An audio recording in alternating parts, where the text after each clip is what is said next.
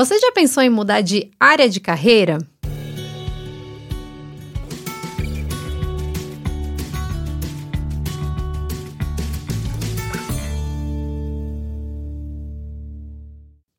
Oi, gente, tudo bom? Sejam bem-vindos a mais um podcast aqui no Na Nossa Vida. Hoje estou acompanhada de duas pessoas muito especiais que tenho ainda o privilégio de ser amiga delas. Amanda Marques e Beatriz Ruiz. Acho que foi a primeira vez que eu chamei vocês assim, pelo sobrenome e tal, mas é importante, importante, gente. É, vocês são mesmo. que adulta. Amanda, você já estava aqui no podcast, né? A gente gravou sobre relacionamento com você. Já, comigo e com a Ari. É verdade. Hoje o assunto é sobre carreira. Gente, dá um, um cenário aí sobre vocês, como é que é, foi esse processo da carreira de vocês, como vocês começaram, enfim, só para o pessoal conhecer vocês, porque eu já tenho vídeo no canal falando de toda a minha trajetória. Acho que muita gente já deve conhecer um pouquinho que eu antes trabalhava com informática, eu fui mudando, mudando, mudando, enfim, e ainda estou mudando. Sempre mudando. Sempre mudando. Vamos lá. Bom, posso começar. Preciso me apresentar. Oi, gente, sou Beatriz. É, como boa geminiana, também mudei algumas vezes e acho que vou mudar mais algumas. Sou formada em letras, é, fiz letras, queria trabalhar com educação mesmo, mudar o mundo através da educação, da aula de português, inglês. Não cheguei a exercer a função, dei aula um pouquinho só durante a faculdade mesmo de inglês.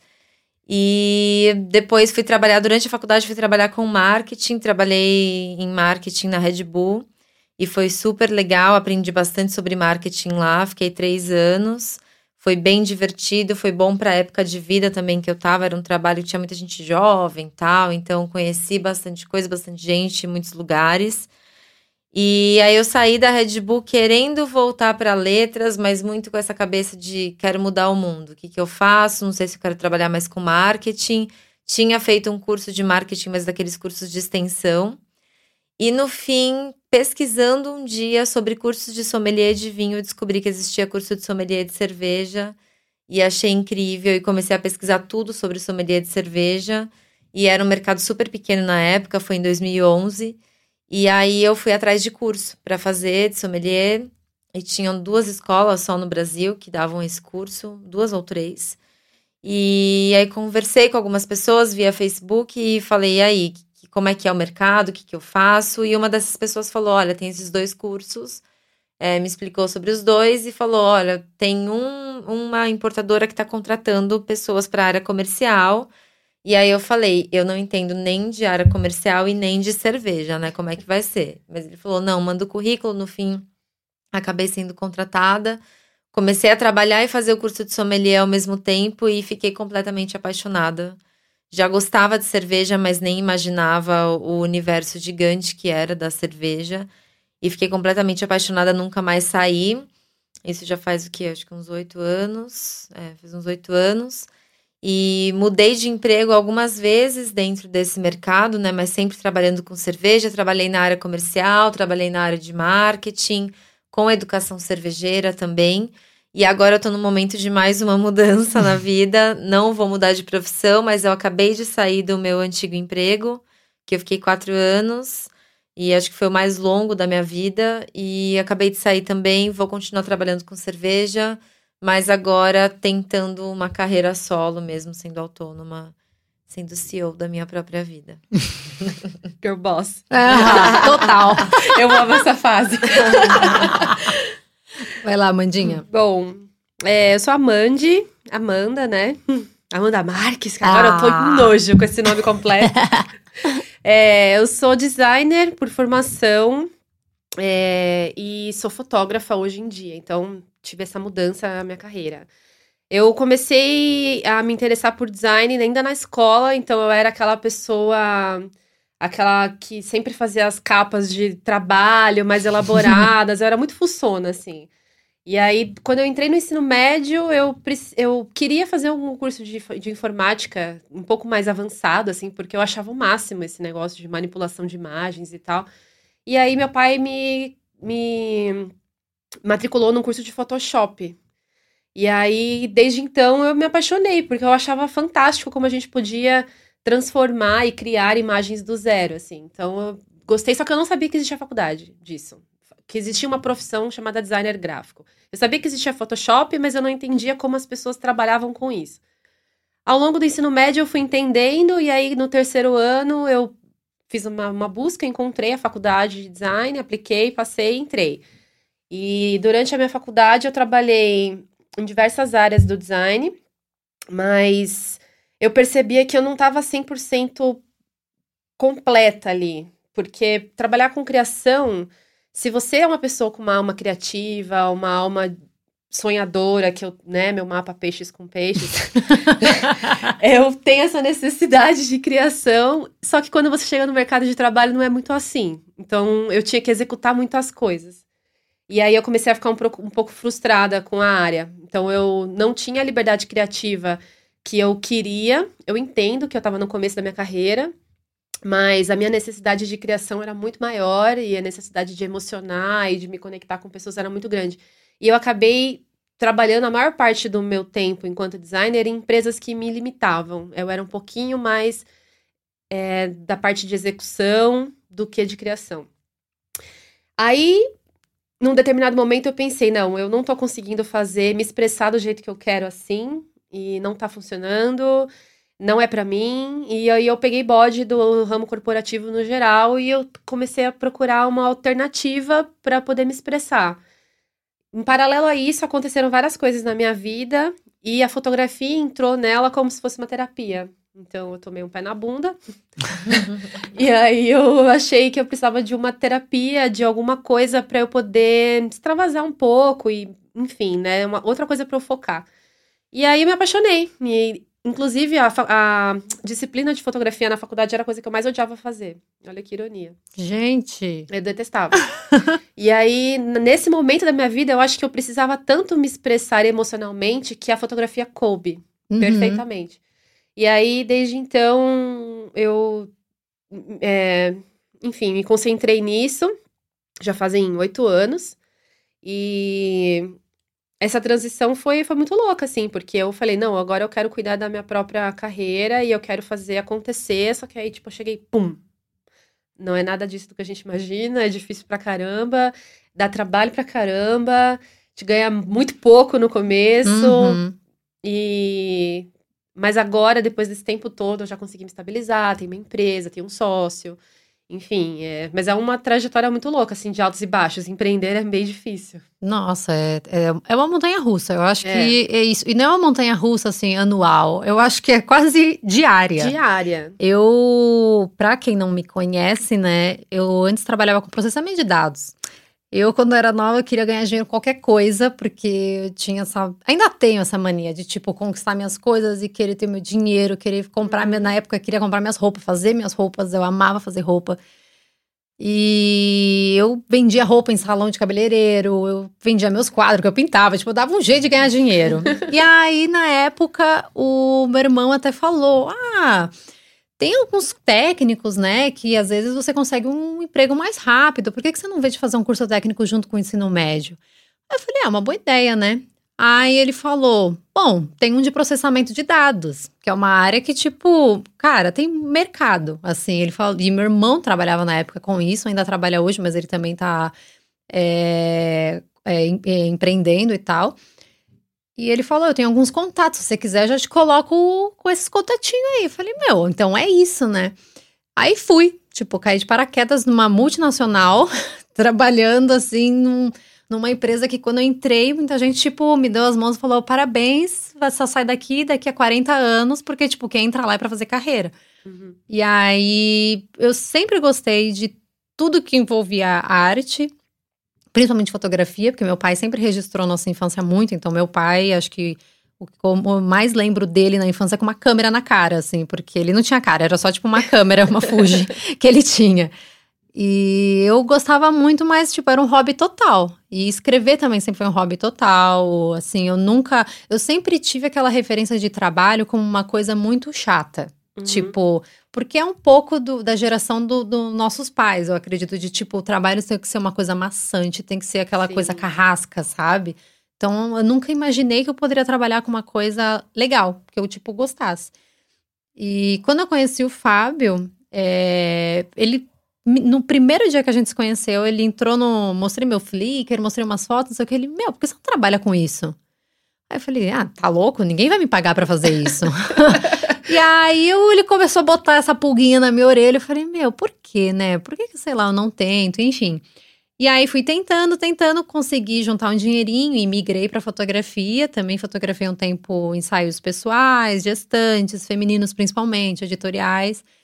E aí o digital foi me puxando, criei o blog, aí fui escrevendo, tive contato com outras redatoras que começaram a me pedir texto para outros sites. Aí fui escrevendo, fui fotografando para outras pessoas e fui fotografando mais para mim do que para outras pessoas, que é o que mais acontece hoje. E hoje eu tô basicamente com Na Nossa Vida, a Somos a Compás, que é um outro projeto da gente também, junto com o Fábio e mais dois sócios e fui meio que indo nessa. O digital foi me puxando total, né? Uhum. E principalmente acho que eu sempre gostei de compartilhar muita coisa, mas é bem o que a Mandy falou, assim, é um caminho muito louco que. Não, e assim. eu nunca imaginei, assim, se me falassem 10 anos atrás que eu trabalharia com o que eu tô fazendo hoje, eu ia rir. Total. Eu, eu nunca ia imaginar. sempre. Penso Imagina. sempre. Toda vez que eu vou falar com alguém assim, é, hoje, com a essência, com o trabalho que eu tenho, quando alguém me manda um e-mail e fala, vocês, vocês dão mentoria, vocês dão aula, aí eu pensei, gente, ano passado eu nem sabia o que eu tava fazendo da minha vida. Agora o negócio tá... Mas eu tenho essa crise quase todo mês, assim, né? Eu não sei o que eu tô fazendo da minha vida. Exato. eu converso com a minha terapeuta e fala, Isa, eu tenho toda semana, fica tranquilo. Eu falei, então tá bom, então tá ótimo, esse é o nível que é. Eu acho que a gente também aprende a se questionar o tempo inteiro, né? Quando a gente toma esse rumo de mudar de área, né? Como que apitou para vocês o tipo, eu preciso sair dessa carreira que eu tô agora? Assim, deu um tipo um Qual que foi a sensação? Foi um frio na barriga, foi um medo, foi tudo, foi ou foi mais ânimo? Ai, para mim, na verdade, foi mais acho que o mundo corporativo me esmagou nas duas vezes que eu saí das empresas que eu tava, né? Então, eu cheguei num nível de ficar tão infeliz as duas vezes que eu chorava todos os dias, que eu não tinha a menor condição de levantar para ir trabalhar. Então, assim, eu tentava acordar às oito, não conseguia acordar às oito, que já é um horário um pouco mais tarde. Saí às nove da cama, era um sofrimento para mim. Tive crise de burnout, tive crise de ansiedade. E para mim essa última vez foi isso, assim, de o que, que eu tô fazendo da minha vida, porque minha saúde deveria vir em primeiro lugar. Uhum. Fazer as coisas que eu gosto deveriam vir em primeiro lugar. E eu percebi que algumas vezes quando essas coisas aconteciam, que às vezes eu saía do escritório no meio da tarde para, sei lá, andar pelo bairro, ou quando eu tinha alguma reunião fora, ou algum compromisso fora, que fosse médico, que fosse algum dia que eu fiquei doente, que eu tive que ficar fora do escritório, eu vi que eu ficava mais feliz. Aconteceu uns anos atrás, inclusive, de eu ser assaltada. E aí eu tirei o dia seguinte do assalto para resolver o literalmente Sim. o BO na delegacia. E eu comecei a andar pelo bairro assim depois de ir na delegacia e eu me senti tão livre, tão bem, mesmo tendo passado de, de um assalto, que eu sempre me questionei sobre o que, que eu estava fazendo da minha vida dentro de um modelo, presa dentro de um modelo que eu não gostava e que não tem nada a ver comigo. É, tanto que, assim, devo continuar trabalhando com as mesmas marcas que eu trabalhava, porque eu adoro as cervejas e as marcas, mas não dentro do modelo empresa corporativo, que eu acho que é um modelo que em algum momento vai morrer. Assim, uhum. tem muita gente que gosta, que se encaixa dentro desse modelo, que precisa ter um lugar para ir todos os dias e cumprir aquele horário e fica dentro do escritório, na frente do computador. Eu sempre detestei isso. Eu, não consigo ficar o dia inteiro fazendo a mesma coisa. Então, assim, muitas vezes eu me via assim, trabalhando com o que eu gostava, mas tendo que ficar horas e dias na frente de um computador fazendo slide, fazendo PowerPoint para apresentar alguma coisa que não fazia o menor sentido. Então, isso me matava, assim, me deixava muito triste. Eu falava, gente, eu não quero isso. Então, para mim, o estalo foi muito mais maçante e difícil porque eu falava, ah, vai, vai, passar. E de fato, uhum. às vezes passava. Tirava Sim. férias e melhorava. Quando eu vi que não passava mais, que eu não queria voltar das férias, e que eu voltei das férias e voltei pior do que eu saí, aí eu vi que realmente eu não conseguia mais. Então foi muito mais por um lado de não quero mais fazer isso, mas quero continuar trabalhando com, com isso? Quero. Só que eu não quero fazer nesse modelo. E mesmo assim, eu pensei em ir para outras empresas e eu só decidi não ir para outras empresas depois que eu saí dessa mesmo e que eu tive o tempo de uma semana para respirar e falar: ok, eu não encaixo mais nesse mundo. Talvez um dia, se eu precisar voltar, eu volto, Uhum. mas vou tentar me jogar num mundo em que eu vou ter meus perrengues, mas eu vou ter os meus horários, eu vou fazer da forma que eu gosto, do jeito que eu gosto, e não vou precisar ficar obedecendo ordens ou me encaixando em formatos que eu não me encaixo. É que essa é uma coisa que não falam pra gente quando vem aquela pergunta do que, o que você quer ser quando crescer, né? Uhum. Ninguém fala, tipo, que você não só vai executar uma função, mas como você tem que caber naquele formato, naquele estilo de vida daquela função. Que às vezes você tem que estar numa empresa ou às vezes não. E aí você pode fazer realmente do seu jeito, mas é, esse modelo, eu acho que de, principalmente dessas empresas corporativas e tal, eu acho que vai ter que ser reestruturado. E nem só falando de horário, mas assim, de, até tudo. critérios de hierarquia, tipo, respeito, enfim, várias coisas que a gente precisa realmente questionar. Como não, não dá pra continuar aquela imagem daquele chefe carrasco dos anos 90 com uma maleta, Total, sabe? é. Desrespeitando Ah. todo mundo. E produtividade também. Exato. Eu comecei a perceber que eu produzo muito mais dentro do meu próprio Uhum. horário, Eu também. flexibilidade. Total. né? Então, assim, eu lembro que eu chegava no escritório, num horário que eu precisava estar, e eu tinha demanda de coisas pra fazer quatro horas depois. É. E assim, você não podia simplesmente fingir que você estava fazendo alguma coisa, porque, né, não dava. Sim. E aí eu começava a trabalhar e tudo que eu não fiz em quatro horas eu tinha que fazer em 30 minutos. E aquilo era extremamente estressante. E aí tinham todas as convenções sociais que, que rolam dentro de empresas, do tipo, é, com quem que você deve almoçar, com quem que você Nossa, deve sim. ser amigo, porque esse, esse, esse departamento versus o outro, e aquela coisinha. Era, não era um ambiente saudável. Eu posso ter dado o azar, eu tô fazendo aspas com as mãos, mas aquele azar que de eu não ter me encaixado naquele formato, mas foi ver o que eu não gostava que fez eu enxergar o que eu gostava. Uhum. Então eu tenho muitos amigos que são designers até hoje que trabalham com isso em empresas super legais. Uhum. Mas assim, não foi o que aconteceu comigo. E por isso que eu falava, não, eu não tô entendendo por que, que eu tenho que fazer isso. Eu não conseguia. Eu tentava argumentar e falava, gente, vamos fazer por aqui. Olha, essa ideia aqui é boa, tal. Aí eu escutava sempre, ah, é legal, mas a gente vai fazer assim. Por quê? É. Porque sim. E aí eu aquilo me acabava comigo. Eu falava, não é possível. É, pra mim a gota d'água foi essa, assim, porque além da- das crises de ansiedade e tal, eu ainda tava aguentando. Eu falei, beleza, vamos aguentar um pouco mais, ver o que eu quero fazer da vida. Pra mim, a gota d'água foi o modelo de negócio, o que eu acreditava já não acontecia mais. E aí eu me via, eu me desgastando todas as semanas e todas as reuniões, eu me desgastando pra explicar por que, que a gente deveria ir por um lado e não pelo outro. E tendo que aceitar, simplesmente não é assim que a gente vai fazer, porque a empresa agora é assim, é a gente sim, mudou a né? estratégia e é isso. Tipo, aceite. Então, pra mim, nesse momento, pra mim foi crucial, porque eu falei, foi quando eu falei, ok, eu não concordo com mais nada que acontece aqui dentro, porque enquanto eu con- concordava com o tipo de negócio, com o modelo de negócio, eu falava, ok, pelo menos eu acredito no que eu tô fazendo. Quando eu não acreditava mais no que eu fazia, aí eu falei, não tenho mais por que ficar aqui, porque e foi uma grande discussão que eu tive com família, inclusive porque foi isso, assim, eu me pegava nesse negócio de família, porque os nossos pais têm essa coisa de você tem que fazer carreira, você Uhum. tem que ficar 15, Carteira 20 anos assinada, dentro dessa é. empresa, tem que ser CLT. Como que você vai fazer sem um salário todos os meses? Como que você vai fazer sem plano de saúde? Uhum. E aí eu pensava, eu tenho plano de saúde, eu nem uso. Porque eu só uso quando é uma emergência, quando eu tô muito doente, uma vez por ano, duas vezes por ano. Que aí eu preciso ir até o médico e aí eu uso o plano de saúde. E muito ficava doente por causa de estresse emocional do trabalho. Era Uhum. sempre uma crise de sinusite, uma crise de gastrite, alguma coisa do tipo, por causa de trabalho. Uhum. E foi uma discussão muito grande, porque eu falava, "Te- a nossa geração é muito diferente. A gente trabalha por paixão. Se a gente não trabalha com amor, a gente não consegue trabalhar. Uhum. Eu acho que são pouquíssimas pessoas da nossa geração que conseguem fazer um tipo de trabalho sem amor.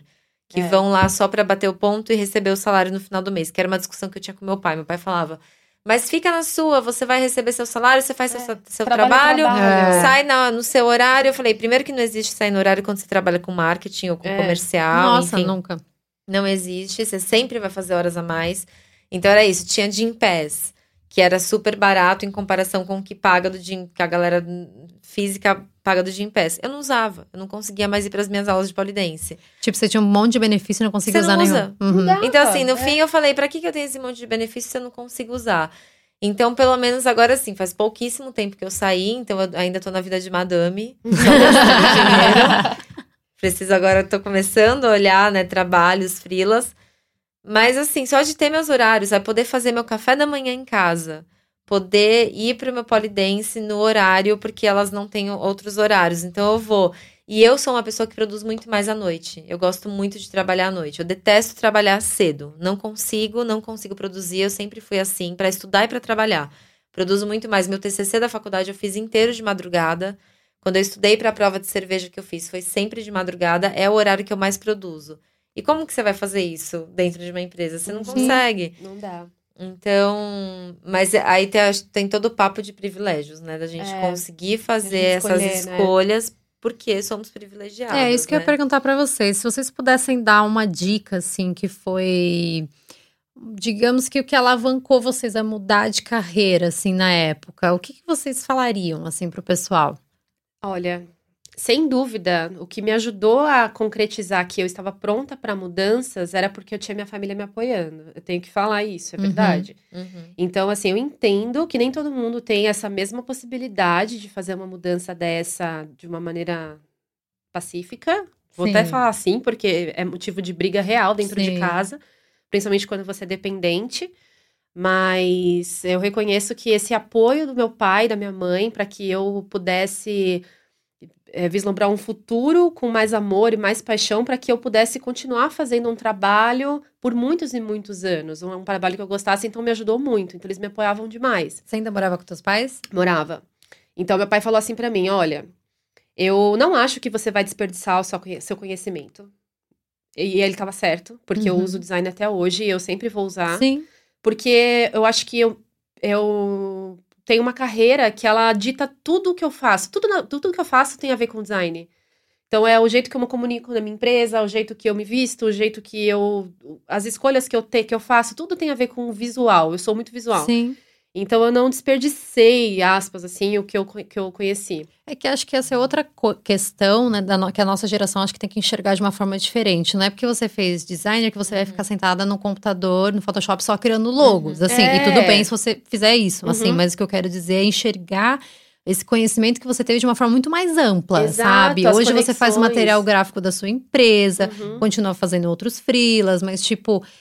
é, toda essa parte de direção de arte, enfim, N coisas que você aprendeu que você aplica de várias formas, né? Exato. Então, a- quando eu, eu percebi que isso poderia. O meu segundo trabalho, né? Ser fotógrafa, me, dar, me traria estabilidade, eu me reencontrei no design. Olha que loucura. Porque eu acho que eu tava tranquila. E aí eu Sim. falei, não, agora eu entendi o, o propósito. Então, por isso que eu falo. A transição de carreira, ela não precisa ser necessariamente você sair de um trabalho CLT para ser freela. Uhum, Ela pode se ocorrer dentro da tua própria área. com certeza. Então, assim, é você ter consciência Uhum. e pensar, eu não me enquadro nesse, nesse formato. Mas algo dentro de mim diz que eu ainda amo, vai, é, sistemas, eu ainda amo engenharia, eu ainda amo veterinária, mas não aqui. Uhum. Então, é ter essa consciência, essa autoestima de pensar, eu posso conseguir um trabalho em outro lugar. Uhum. Porque a gente realmente fica muito assustado quando alguém fala, nossa, mas você vai. Por que você vai pedir demissão? O pedir demissão era uma afronta, né? Sim. Uhum. Porque não, você vai perder todos os seus benefícios, você vai ficar sem o seguro-desemprego e não sei o quê. E aí eu pensava, mas por que que eu tenho que ficar então? Eu não entendo, não fazia sentido. Mas eu poderia procurar uma outra empresa com outro formato para poder me adequar. Uhum. Acontece que eu fui levada para essa decisão. Mas assim, falo conversando com o pessoal que está escutando a gente, tipo, se tem alguém que tem um trabalho que ah, o jeito que a empresa funciona, você não, não concorda, você não consegue se expressar. Primeiro, conversa dentro da tua própria empresa para ver o que você pode fazer para melhorar. E se não der certo, existem milhões de outros lugares que podem ter um formato que você se sinta mais confortável, sabe? Uhum. É, a minha mentora, a minha coach, coach, não sei como fala, coach? É coach? É coach. coach. você é coach dela. É, sou a minha coach. E aí ela, ela era- tinha um trabalho totalmente quadrado e dentro desse trabalho ela explodiu e foi para um trabalho completamente holístico, né? Completamente uhum. diferente. Só que ela falou que ela para poder fazer o que ela quis, ela se programou por um período no trabalho que ela não gostava. Eu fiz então, exatamente isso. É. Essa era a minha dica, assim, que eu considero uhum. também um privilégio, assim, porque uhum. também estava na época em que eu morava com os meus pais, então não tinha contas fixas, assim, o que eu ganhava era meu dinheiro. Uhum. Na época eu comprei minha câmera, eu pagava meu teatro, eu paguei meu, meu curso técnico, ensino médio, é, juntei dinheiro.